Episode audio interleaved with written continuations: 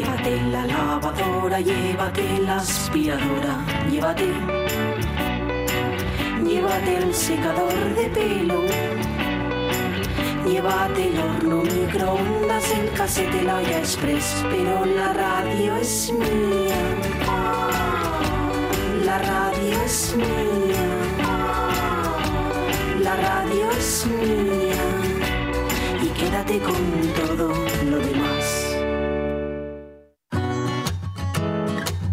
La radio es mía.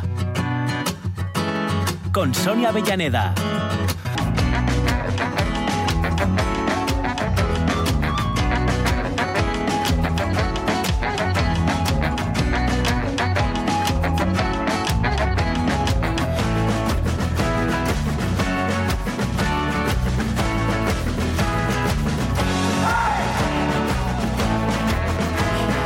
Las 12 y cuarto. Falta un poquitín. 12 y 14. ¿eh? Y nosotros, entrando ya en la tercera hora de la radio es mía, que nos eh, llevará al final del programa y de la semana. Así que estamos henchidos de vísperas. Así nos encontráis hoy. Y en esta última hora, pues hay asuntos que nos llevan a escenarios tan distintos como, por ejemplo, una calella asturiana.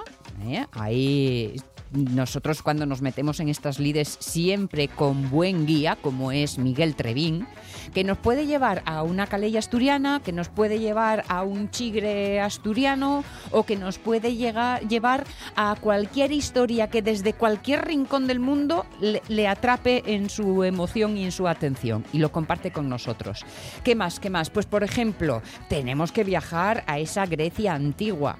Claro que el profe es decir, Juan Jesús Alonso lo que hace con toda esa antigüedad es darle valor del aquí y ahora. Y ya sabéis que siempre lo que hace es enlazar ¿no? ese, ese pasado con nuestra realidad viviente. Y hablando de realidad viviente, con Mario Bango tenemos una mirada en primera línea de observación de lo que se está cociendo en Bruselas. Bueno, ya sabéis, en esa, en esa Unión Europea en donde los asturianos también tenemos una voz. Estos son eh, los tres, eh, las tres figuras que tenemos en nuestra baza. ¿eh? Y yo creo que con esta o hacemos tute o brisca o arrastro o, algo de eso.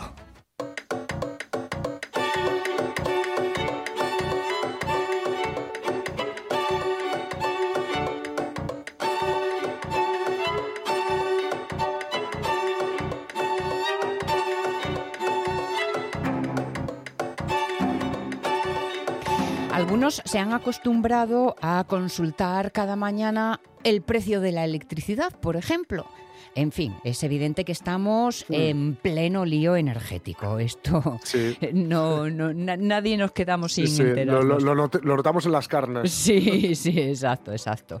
Pero ya sabéis que eh, no solo depende de lo que nosotros decidamos, y cuando hablamos de nosotros me refiero al bolsillo propio e incluso a todo nuestro país, Mm. porque estamos en esa Unión Europea donde también se determinan muchas cosas. Así que mm, vamos a empezar precisamente por ahí, por la energía. Mario Bango, ¿cómo estamos? Buenos días. Eh, Buenos días, encantado de saludaros. Un gusto tenerte como Buenas. siempre.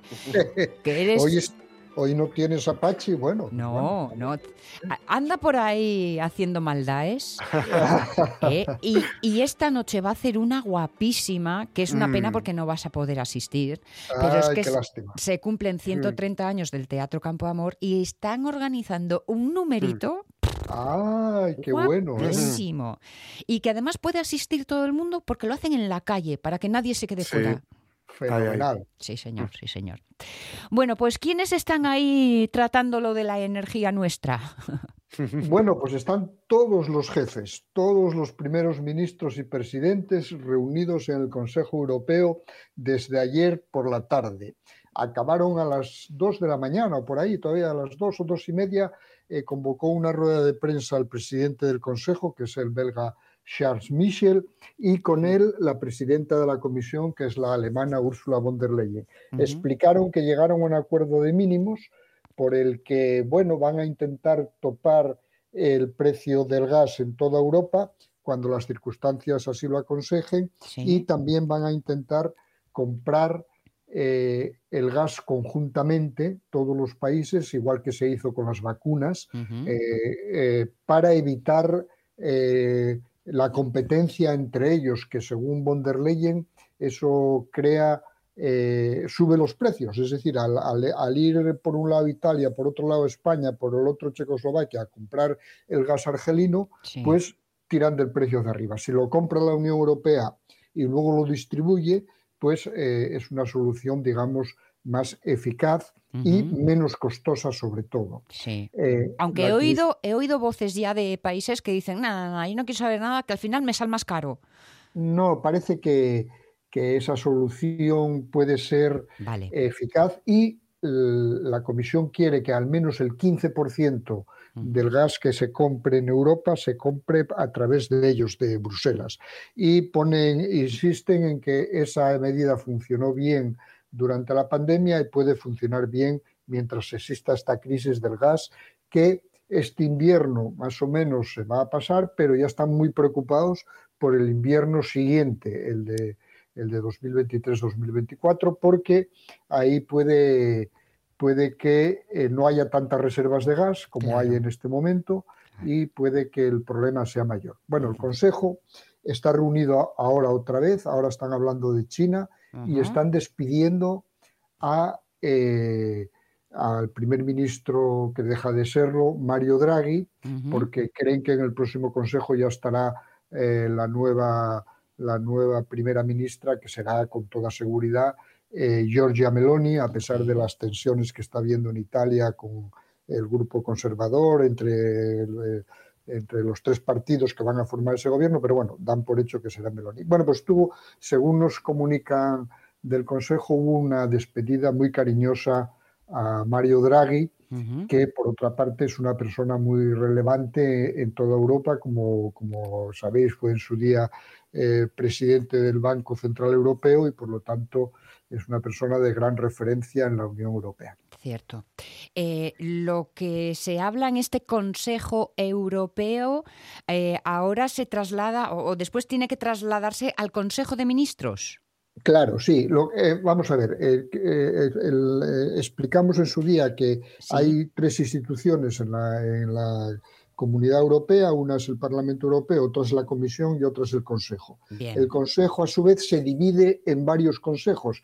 Este que se celebra ayer y hoy es el Consejo de Primeros Ministros y Presidentes. Y a ese Consejo solo entran ellos, no entran ninguna persona que los acompañe. Están solos los 27 primeros ministros y presidentes. Y si por alguna razón alguno no viene, no lo sustituye nadie.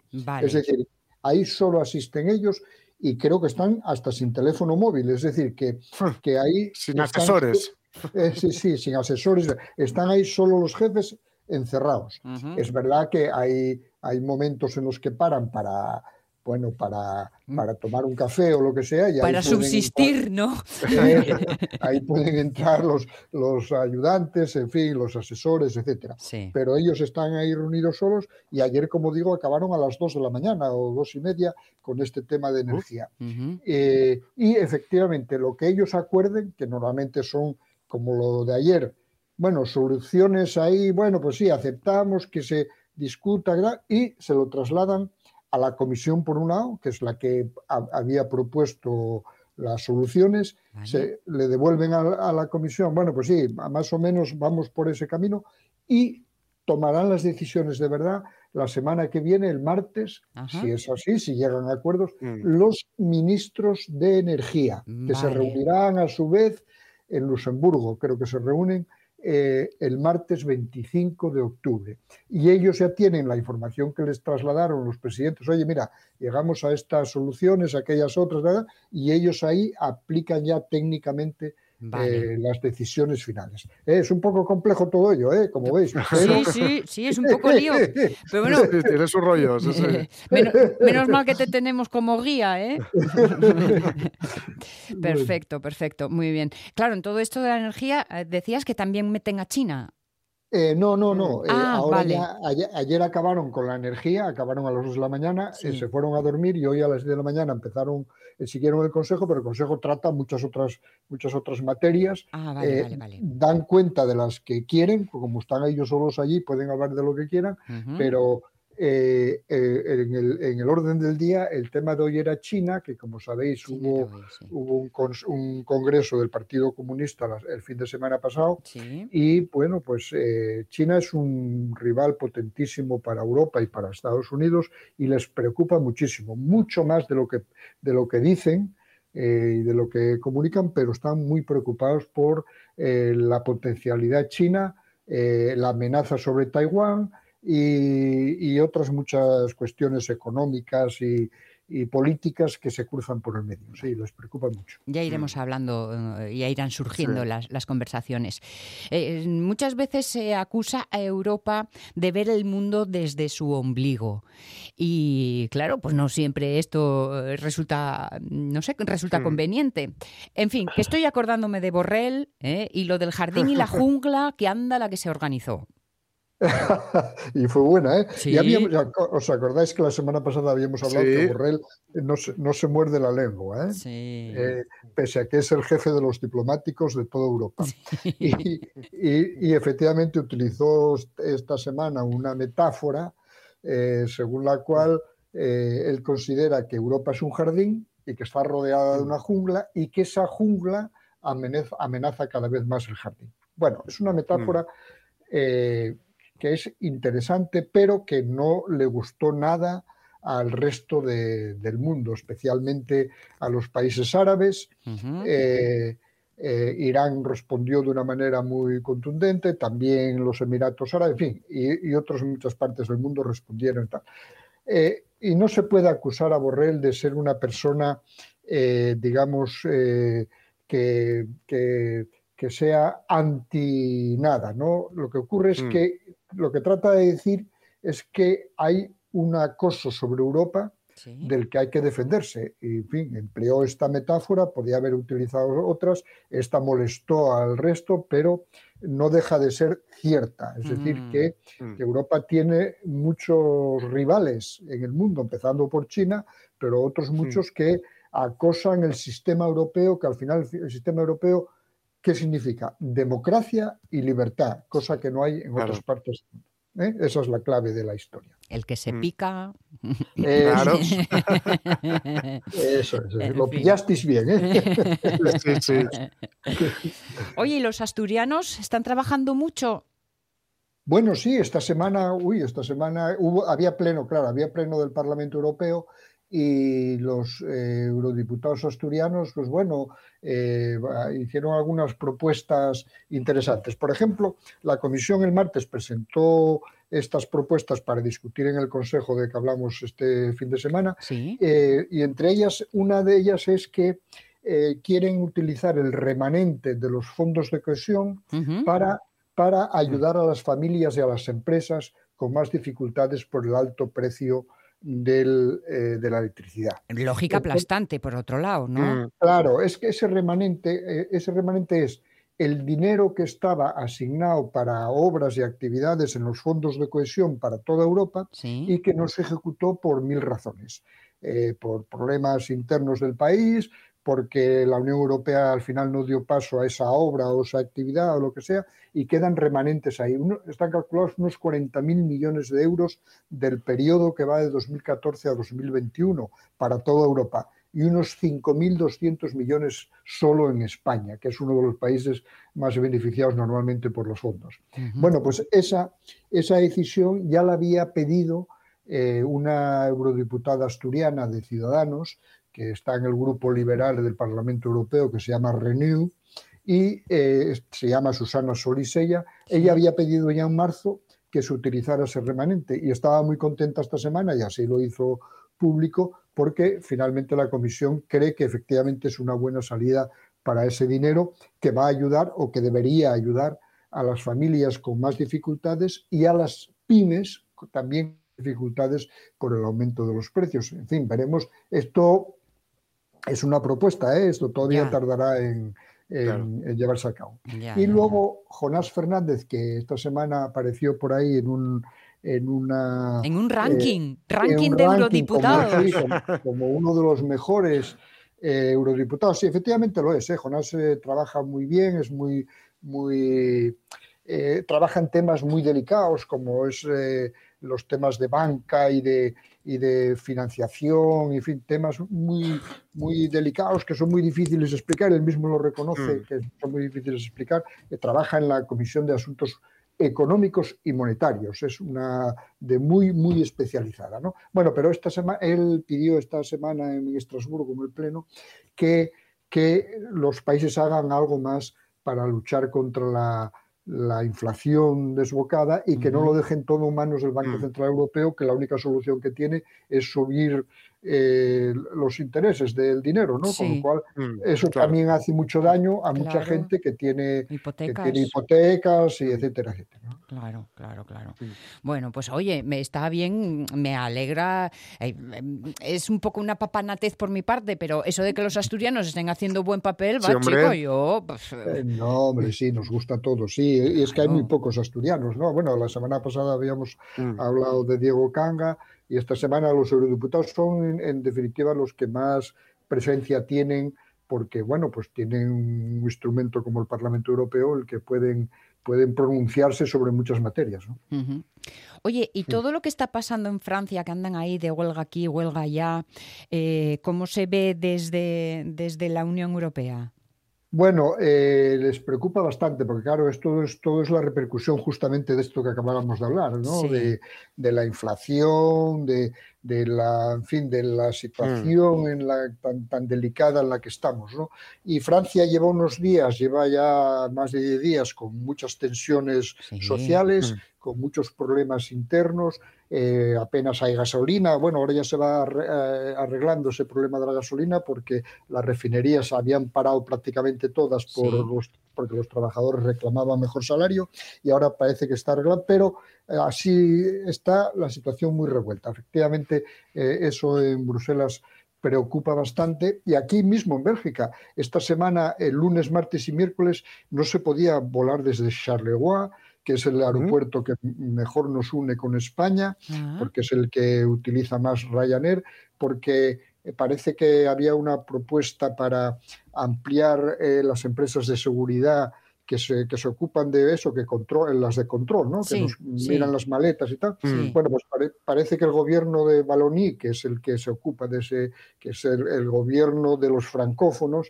que es el que se ocupa de ese aeropuerto, pues quería eh, introducir otra empresa porque considera que la actual está muy saturada. En fin, la solución la- es un problema, digamos, administrativo interno de- del aeropuerto. Ajá. Pues los trabajadores de, de la, de la concesionaria actual eh, el lunes por la mañana dijeron que no, no trabajaban y que no hacían más control y ah, se montó un follón que, ah, que, como el aeropuerto está muy cerca de una autopista de mucho tráfico, que es la que une París con el centro de Alemania, pues se montó un follón monumental, ¿no? Bueno, pues, pues todas estas huelgas, eh, esta no era por razones económicas, pero es por la inquietud tan general que hay eh, en toda Europa con los temas económicos. y aquí en, en Bélgica tienen convocada para el día 9 de noviembre una jornada nacional de protesta que no es exactamente una huelga general, pero que se acerca mucho a ella. Bueno, ya nos contarás detalles, que charlaremos Eso es. de aquí a allá, sin duda.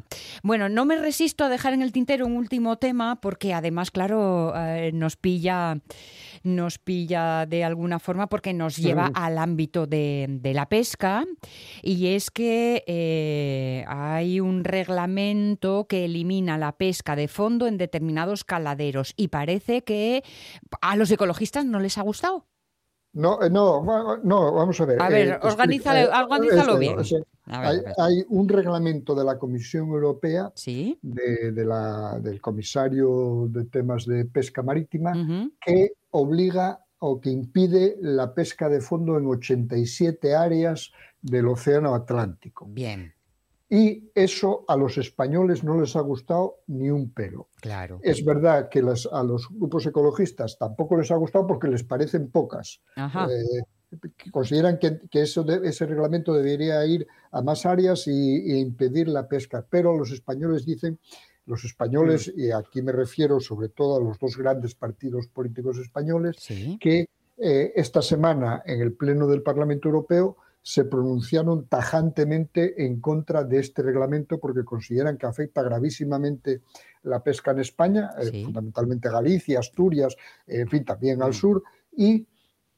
y piden que se retire y que se vuelva a estudiar a fondo eh, si es necesario o no y que se aporten más datos técnicos y más datos científicos, etcétera, etcétera. Esta es eh, la discusión y ya digo que tanto Partido Socialista eh, como Partido Popular defendieron en, en el Pleno del Parlamento que, el- que la Comisión retire de momento Vale. ese reglamento y que se estudie más a fondo y que eh, se afecta gravemente, efectivamente afecta a muchos pescadores españoles Sí. que van a- al Atlántico a pescar a estas, a estas zonas que ahora se prohíbe tajantemente la pesca de fondo, ¿eh? la Sí. pesca de arrastre. Eso, eso. Es que, bueno. Eh, también te digo que cuando los dos extremos están tan enfadados, igual es que están en caminos Sí. medios. Sí, sí, Bueno, todo mal, no, no, es que- igual no está. Tener en cuenta que España es el país que más pesca de Europa. y Es Claro. el que más, cualquier medida en este, para cualquier medida en el mundo de la pesca, al, al país que más afecta es a España. De los 27, al que más afecta siempre es a España, porque es el que más pesca. Claro. Y que, y que, por cierto, cada vez se quejan más de eh, la actitud de China, que pesca en todos los sitios y arrastra con todo. Arrasa, perdón, con todo. Mm. Sí, sí. Es que lo del arrastre es que un Sí. poco sin sentido en Mm. general, pero bueno. Eh, pues a- a esto, o- oye, que no te dejan descansar ni un minuto. Va- Vaya en una semana, vaya cantidad de temas, vaya actualidad. Está la cosa ferviendo, Bueno, ¿eh? porque aquí son muchos, ¿eh? son muchos a dar noticias y tal. Bueno, y, y- y no os hablé de que el, el- ayer por la mañana se reunieron Macron, el, eh, Antonio Costa, el presidente portugués, y Sí. el presidente español, Sánchez, para resolver el famoso problema del MidCat, ese, ese suministro de energía desde España para Europa. Sí. Y eh, bueno, parece que encontraron una solución cara y complicada que tendrá, eso también tendrá muchas derivadas en las próximas semanas, pero bueno, no habrá MidCap, pero habrá un- una conexión entre Barcelona y Mallorca y, y, eh, Marsella Ajá. a través, del, a través del Mediterráneo con una tubería que, en fin, que será, como digo, costosa y complicada, Mm. pero parece que es una solución de momento. Que estaban los franceses ahí un poco con la nariz arrugada, ¿no? Con el Eh, no, tema. pero ahora parece que aceptan esta Vale, solución. vale, vale. De esto y mucho más, porque la actualidad eh, hace un poco como las olas, ¿no? Avanza, luego coge resaca y vuelve atrás para coger energía otra vez y volver a sal- salpicarnos todo. Iremos manteniendo ese ritmo porque tenemos, eso sí, un observador de excepción, que es Mario Bango, Sí. y entonces, oye, quien tiene traductor simultáneo lo entiende todo mucho mejor. Muchas gracias, chicos. Os veo muy bien. Un beso enorme, un beso. hasta luego. Chao, chao, chao. Hasta luego.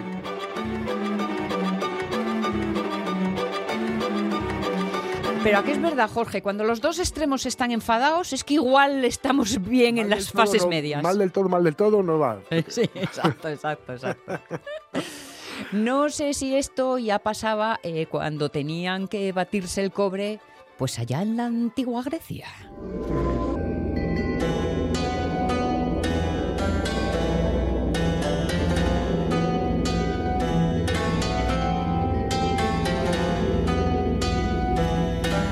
Bueno, en realidad mm, de ellos nos viene aquello de que en el punto medio está la virtud, ¿no? Juan Jesús Alonso.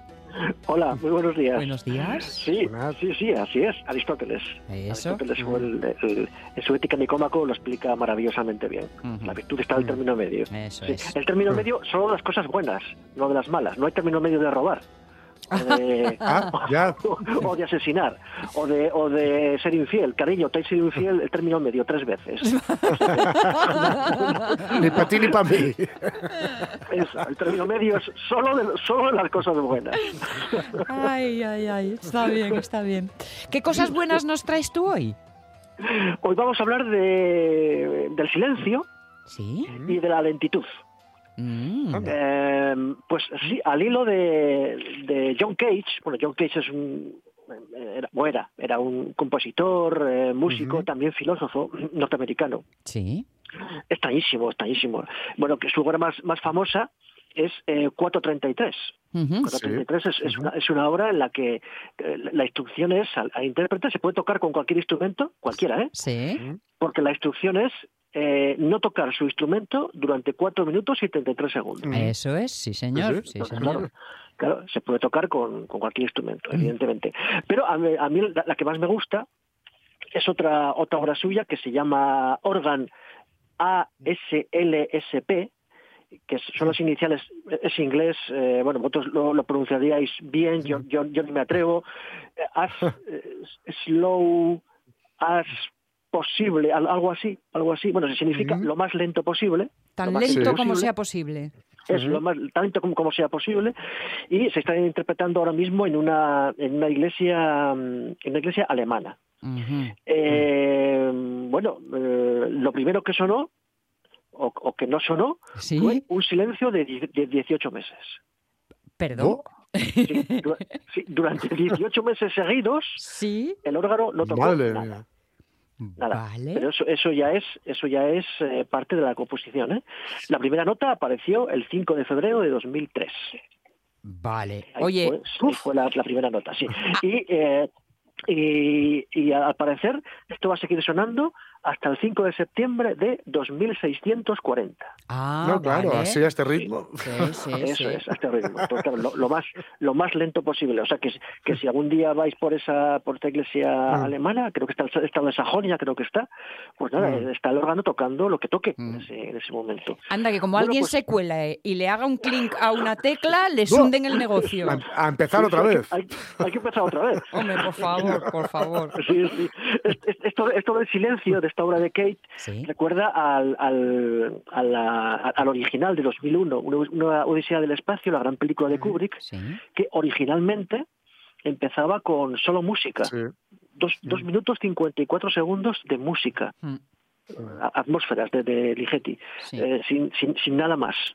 Sin, sin, sin, sin- sin nada, sin Sí. imágenes, nada, solamente música. Claro, así salió Rojaso espantado de, allí, ¿no? Rojaso, Claro. de la película de, bueno, pero esto exactamente qué es, ¿no? Bueno, bueno, pues al hilo de todo esto, del silencio, de la tranquilidad, de, de tomarse las cosas con calma, pues nos, nos vamos a Grecia, sobre todo por esta esta manía que tenemos ahora de que todo sea eh, rapidísimo, instantáneo, ¿no? Todo tiene que ser, todo es urgentísimo, todo es urgentísimo, más que importante urgentísimo, y sobre todo este horror de, de- del Twitter, ¿no? Inmediatamente hay que opinar y Sí. soltar, toma, ahí te va lo primero que te venga, que te viene a la cabeza, y claro, así nos va después, ¿no? Nos falta un poquito, quizás, un poquito de calma, un po- no, sin llegar a, a los niveles de, de, de Cage, eh, pero bueno, Y esto, bueno, pues nos lleva un poquito a Grecia, porque el- nada menos que Eurípides, el, el gran trágico griego, ¿no? El, es el autor de tragedias maravillosas. Tres de mis favoritas son de Eurípides, Electra, Mm. ¿no? las, las, las troyanas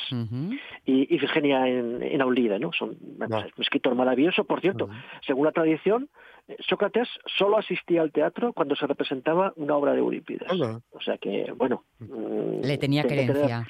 Sí, sí, debía tener cierto nivel Eurípides. Bien. Bueno, pues Eurípides eh, tiene un- en, en un fragmento donde en sus obras dice, ni la dura piedra que se lanza con la mano es posible retenerla, ni la palabra que se lanza con la lengua. Mm. Es decir, que al igual que cuando tú lanzas una piedra ya no hay nada que hacer, no vale decir, ay, ya no quería, no, la la has lanzado. Sí. En cuanto pronuncias una palabra o lanzas un tuit, bueno, pues Mm. Estás, es- es- estás- Claro. estás perdido, estás completamente perdido. Claro, e- esta, esta idea de, de Eurípides ha tenido una, bueno, una difusión enorme en nuestra tradición cultural, Eh, hasta llegar, por ejemplo, a Horacio, el gran poeta Horacio, en, en su arte poética, decía, al estilo de John Cage, Sí. que hay que Ah. dejar reposar durante nueve años lo que uno ha escrito. Bueno, Nueve nueve, nueve años. nueve años Sí, igual va a ser mucho. años. Bueno, y luego dice, y luego darlo a conocer, porque, dice Horacio, te será posible borrar lo que no hayas dado a luz. La Mm. palabra que se deja escapar no sabe regresar. Bien. Claro. Es decir, bien. la palabra, un- una vez que, que vuela, ya, ya, ya no puede regresar, ya es completamente, Mm. completamente irreparable. Sí. Así Claro. que a los usuarios de Twitter y compañía, o que se hacen fotos eh, constantemente, las cuelgan inmediatamente. Bueno, Mm. pues no, no digo yo nueve años, eh, no digo yo 18 meses desde silencio, Mm.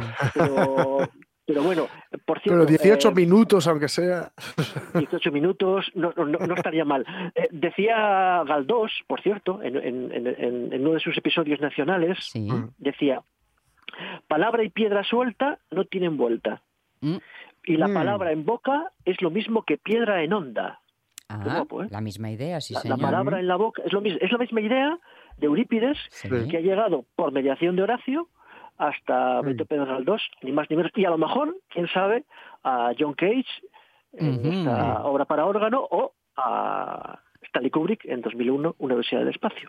La frase mm, así ahora más, más cercana, lo de soy dueño de mi silencio y esclavo de mis palabras. Y esclavo de mis palabras, Claro. efectivamente. Ah, efectivamente. esta idea. Qué gran, qué gran verdad. Hombre. Qué, qué gran verdad. Sí. qué gran verdad. Os voy a decir una cosa, lo de los 18 meses de silencio. Arte, arte, arte y convencenos. Bueno, Sí, sí. no digo más. Bueno, bueno dicen, eh, el- el- hay una, una estadística que Sí. leí ahí en el, en el- en el- en el periódico que al parecer Mm. el tiempo que estamos ante una obra de arte cuando vamos a un museo ¿Sí? Mm. es 28,63 segundos. Uf, Anda. muy bueno. poco, muy poco, ¿no? Sí, pero claro, des- desde, desde 2001 Sí. hemos, eh, hemos eh, avanzado un segundo, porque en 2001 era 27,30. Ah, Oye, igual, O sea igual es una- vamos slowleando. Bueno, efectivamente, buena noticia, una buena noticia. Sí, Estamos señor. un segundo más ante una obra de arte, o sea, un segundo menos Mm. delante de Twitter. Muy bien, muy bien. Mm. Ah, si avanzamos así en el dos, vein- 2600 no sé cuánto ya... 2640, Eso. Miramos, miramos el 5 de cuadro. En fin. Alonso, Juan Jesús, Bueno. no es necesario que vuelvas tan lento como sea posible, sino todo lo contrario, para esto tan rápido como tú puedas. Sí. ¿Eh? Festina Pues lente. el, el viernes entonces. Muy bien, tenemos una cita. Gracias, un abrazo. Un placer, como siempre. Hasta Abrazo. luego. Chao, chao, chao.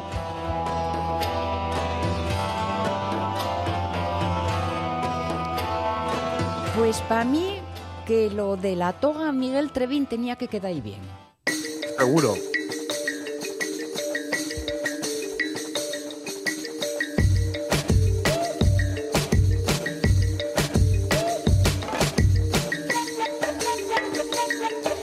Así tan, tan fresquín, tan sueltín, tan cómodo, tan práctico, así un poco... Yo no sé si nos dijo una vez Miguel Trevín que tenía chilaba. Miguel, ¿cómo estás? Buenos días. No, no, no, no, no, chilaba no tuve nunca. No No, fuiste tú, No, ¿eh? no, no, Alguien lo no. contó en este programa. La quería, No, la quería Pachi, yo creo. Ah, vale, Ah, vale, pues ¿ves? Sí. Fácil, fácil. sí. Debe quedar muy Sí, bien. sí. Sí, sí, sí, sí. Mis ojos, mis ojos. no lo quiero ni, no lo quiero ni imaginar. Qué malos sois. Malos, ¿cómo aprovecháis? Qué malos sois. Hay que aprovecharlo. Oye, yo estoy hoy to- totalmente despistada, no charlamos nada. Ayer no sé Nada. quién eres ni lo que pretendes. No, no, ¿sabes por qué? Te lo digo yo, porque todo lo que tenemos para hoy te- lo, lo empezamos el otro día. Vale. Y son los deberes que dejamos de, de, de Pachi del otro día. Vale. ¿Te acuerdas, ¿Te acuerdas que me preguntó Pachi sobre vampiros y sobre mm, mm, mitos que, Sí. eh, que pesaban, eh, mitos que pesaban y tal? Bueno, y entonces mm, lo pensé, digo, bueno, además como no está él, vamos a hacer una cosa, vamos a aprovechar y vamos a hablar de los mitos. ¿eh? Vamos a, voy a, voy a, eh, voy a seguir en mi zona, pero hoy, hoy vamos a hacer eh, una pequeña clase magistral Vale, ¿eh? vale. sobre sobre el tema de los mitos, ¿eh? sobre, bien. ya os digo, como salió el tema de los vampiros y, y un poco porque siempre, siempre que estamos hablando, siempre salen cocinas que siempre dejo ahí. Bueno, es que eso, hay autores que sí, hay autores que no, hay tal, hay unos mitos mayores, hay otros menores, hay tal. Bueno, pues Sí. vamos a explicarlo hoy. Y Venga, es muy fácil. genial. ¿eh? En el tema este de los vampiros que, que decía Pachi, estamos en, en, en, el territorio, ese es el territorio de los mitos y, y de los dioses, digamos, menores, ¿eh? de los ogros, de los duendes, de los guardianes de tesoro y tal. Mm, y hay muchos autores que, eso voy a dejarlo hoy ya, ya bien dicho, hay muchos autores que dudan de la existencia de algunos de estos mitos. ¿eh? Es decir, a ver, para entendernos, en Asturias tenemos unos dioses de la mitología astur que son intocables, ¿eh? que son las ¿Eh? de todo el mundo conocido, ya veréis. ¿eh? Bueno, en unas zonas eh, se les pueden llamar encantos, como ya la zona mía, ¿eh? o inshanas, o ondinas, incluso hadas, algún, algún castellano muy castellanizado, ¿no? Pero las llanas, el cuélebre, el cuélebre, ¿eh? o el, el, culebrón, el, el, gran dragón astur, ¿eh? el nuberu, el Nuberu, el Nuberu, el Reñubreiro, que es, ya sabéis, el Paisanuku, eh, que, que, es uno de los más poderosos, por cierto, o el más poderoso, el más piquiñín o uno de los más piquiñinos, eh, pero el más poderoso porque es el que trae las tormentas eh, y el que tira el, el, pedrizo. Eh. Luego, el Diaño Burlón, oh, que quizá no es eso, es que quizá no es de los más grandes, de los más poderosos, pero es un coñero. Este, es muy revolvín. Eso es, para mí este es el más asturiano de todos. ¿eh? El que tiene un carácter más de esta tierra, ¿no? Eso es, porque es lo único que se dedica ya a tocar los tirimembómbolos. ¿eh? Es a lo, a lo, único que se dedica. Ni mata, ni mete miedo, ni tal. Bueno, un pelín de miedo, pero no mucho. Es lo que gusta y tomar el pelo. ¿eh? Que es el diaño burlón. Bueno, su mismo nombre lo indica. ¿eh? Luego están los trasgos, que este es un mito eh, que son los bendecillos, eh, que es un mito de casa, es un, es un mito eh, casero, de hogar. ¿eh? Solo aparece, solo aparece en el hogar o cuando van a cambiar en el, del hogar.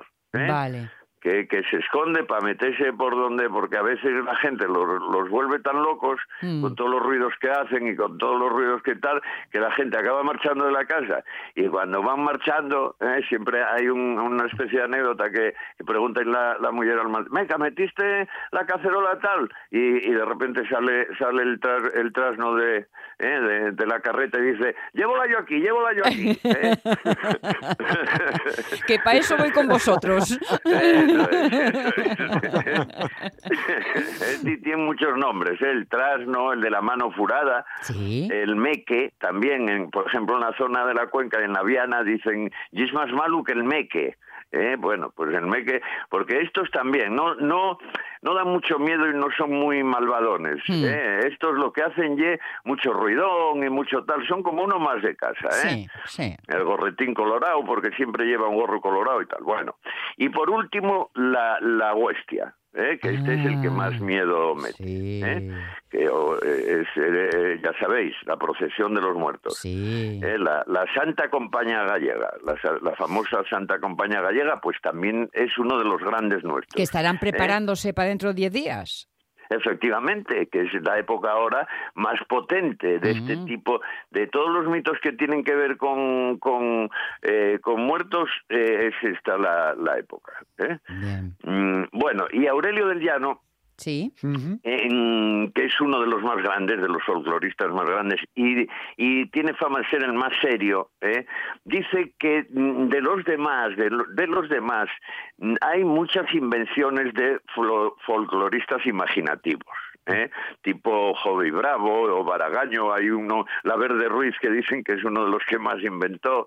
¿eh? Mm, incluso hay un Menéndez Pidal por ahí, ¿eh? Juan, el, un, un, hermano, eh, que también, ¿eh? pero eh, yo creo que incluso, ¿acordáis vos que, en la, que el día anterior hablábamos de la reunión aquella de Lord Byron con, sí, con sí, los sí, John Polidor y tal? Bueno, pues yo creo que algo hay de esto también, ¿eh? Ahí mm. por el siglo XX principios, tal, yo creo que alguno de estos reunió y dijo, va, ¿por qué no metemos alguna cañuca por ahí? Eh? ¿Por qué no, ya que no somos nosotros los que hablamos de folclore, somos los, nosotros los que nos pateamos Asturias y tal, ¿por qué no? Eh? Vamos a ampliar la familia. Eso es, y entonces Aurelio del Llano dice que hay mitos tipo el Busgosu. ¿Eh? el busgoso, el sumicio, los ventolinos, Sí. los espumeros, bueno, pues este tipo, él duda mucho de ellos. ¿eh? En- en- ya lo veremos luego eh, con, con en cada uno, por ejemplo, el, el él dice que es una creación pura y dura. ¿Eh? de esta gente coñera. Él dice folcloristas imaginativos, bueno, un poco coñera, ¿eh? Mm, el busgoso. Y es un poco a imitación del, del Basajaun vasco, Sí, ¿eh? que, sí. que está muy de moda porque ya sabéis que hay unas novelas novelas Sí, de eh, negra. arrasó ella, Eh, Sí. escritora. es, eh, que, sí. que se basa mucho en, en este mito eh, vasco, el Basajaun vasco. ¿eh? Sí, sí. Bueno, porque el sumicio es otra historia. ¿eh? El sumicio, yo el sumicio existe en asturiano y en Asturias existió siempre la palabra. ¿eh? Eh, mm, utilízase mucho el verbo. Por ejemplo, ¿eh? eh Meca, ¿dónde? Eh, parece que perdí no sé qué, ¿eh? sumiciose. ¿eh? Sí. ¿Será que se sumició? Sumicióse, es como que desapareció, ¿no? Es como que eh, se utilizó siempre más, casi como que desapareció milagrosamente. Oye, estaba aquí, estoy seguro que estaba aquí, es total, ¿no? Ah, pues, va, su, sumicióse, hombre, sumicióse. ¿eh? Mm. Eh, bueno, es más, más que un mito en sí real, definido, tal, eh, yo creo que fue, que bueno, algo, eso es más actual, eh, que quizá alguno, eh, bueno, eh, mete hoy. Y esto es más o menos, eh, para que lo sepamos siempre. Vale, De vale. los seis que os dije al principio, ahí no hay ninguna duda. Esos son los fetén. Eso es, esos son los grandes dioses astures, los, los potentes, ¿no? Y luego tenemos, hombre, tenemos algunos mitos locales pequeños in- y alguno indefinido y tal, ¿no? Por ejemplo, tenemos mitos marinos. ¿eh? como, Ah. como el home marín ¿eh? Y la serena, ¿eh? que es que es la sirena, que ahí no hay duda, pero que, que claro, se dan en, en pocos sitios porque son mitos muy, muy, muy unidos a la mar, Sí. eh, por ejemplo, el Home Marín es un mito bastante unido a, a la zona esa de Tapia y de por ahí. eh, y la Serena no, la Serena, bueno, aparecen, hay incluso, ya lo veremos algún día, hay alguna, algún poema muy guapo sobre la Serena, Uy. y hay, y hay una leyenda guapísima de Gijón. ¿eh? Ujú. En Ah. Gijón decían que, que, porque en Gijón se dice que el principio de Gijón mm, es cima de villa, Sí. ¿eh? que bueno, no es muy real porque ya sabéis que las prim- lo primero estuvo arriba y abajo tal, pero bueno, es Sí. verdad que como ciudad digamos que, que es probable. Bueno, y ahí había, pues además estaban los marineros y tal, tal. Y entonces Mm. cima de villa mm, era una isla con, con la marea alta. ¿eh? Sí. Eh, Sí, sí. eh, eh, sí, eh, tal cual, tal cual. Es decir, Sí, sí, quedaba aislada, quedaba aislada, sí, sí, como San Eso Michel, como Monte San Michel. Eso sí, es, sí. Ah. eso es. Tenía paso normal, tal, tal, con la marea baja, pero cuando subía mucho la marea quedaba eh, aislado. ¿eh? Así, eso es. Así todo siempre fue un puerto donde venían muchos los barcos a, a refugiarse. ¿eh?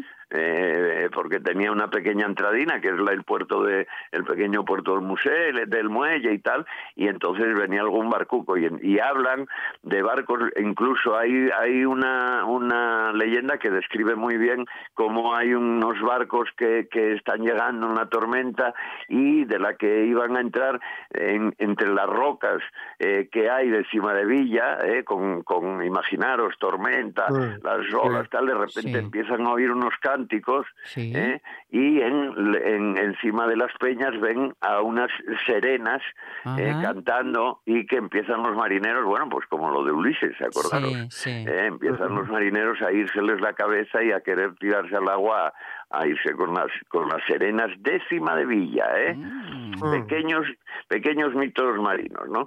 Luego hay pequeños eh, y locales, hay curiosos, hay una que es la llavandera, por ejemplo, ¿eh? la llavandera que son viejas que viven en el hueco de las encinas, dicen, ¿eh? Ah. no no les vale cualquier árbol, tienen que ser de las encinas. Este, este tipo ya son malos, ¿eh? en general son bastante malucos, ¿eh? Estas, por ejemplo, dicen que salen a lavar con las palas, ¿acordáis vos aquellas palas con las que lavaban? Sí, que las- se las- golpeaban las prendas, es. sí. Bueno, pues estas sa- salen a lavar con, con también en época de tormenta y de inundaciones de los ríos y de tal, pues de repente que se les veía eh, lavando con las palas y Ah. se oía los golpes, ¿no? Mientras la gente asustada estaba subía a la parte alta de las casas y tal por las inundaciones, pues se les oía a ellas eh, reír y, y- y dar golpes con las palas, blum, pau, clac, clac, clac, eh, en las noches de tormenta, por la noche, ¿eh? Sí. Y luego, bueno, de todo, los pataricos, que tenemos una especie de cíclopes, ¿eh? que dicen que mm, estos folcloristas muy, muy estudiosos dicen que esta es un, eh, es, es un mito desaparecido que casi sobre 1800 ya, ya desapareció. ¿eh? Ya no, no se encuentra. Un, un mito desaparecido es cuando ya no encuentras a nadie que, que, que te hable de ello. Que lo sintiera de, de claro, niño, claro. Eso es, que te dijera, no, aquí decías que tal, aquí de tal, aquí. ¿eh? Decía lo mi Eh, yo, por ejemplo, yo por Sí. ejemplo tengo a Julio, Julio que es uno de los de la de la, de, de, de la mi reunión, ¿eh? Sí, sí, Mm. de, lo tu- de la tu tertulia habitual. La cuadrilla. sí. reunión de café Cuadrilla. o tertulia cafetera Mm. eh, que, que, que me trae que se acuerda de muchas cosas eh, es además de la zona de Cornollo Mm. que es una zona de, de, de muchas de muchas de muchos mitos ¿eh? Pues sabes lo que te De digo, hecho, que tienes que seguir preguntando y para que nos lo cuentes eh, en la próxima cita, porque son la una. Pero nos quedó una idea muy clara. Ah. Muy Seis son los dioses verdaderos. Ahí.